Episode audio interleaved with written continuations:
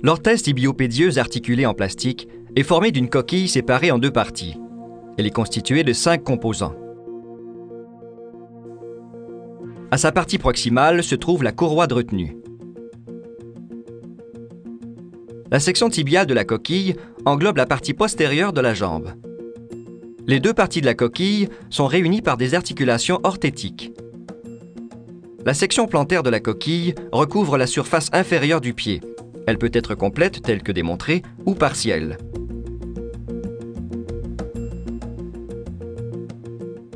Une butée est intégrée à la jonction postérieure des coquilles afin de limiter la flexion plantaire dans l'angle désiré. L'orthèse tibiopédieuse articulée enveloppe la partie postérieure de la cheville jusqu'au niveau des malléoles.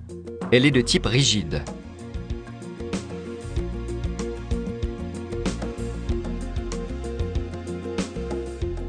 Selon le type d'articulation choisi, l'orthèse peut permettre un mouvement libre ou assister la dorsiflexion de la cheville.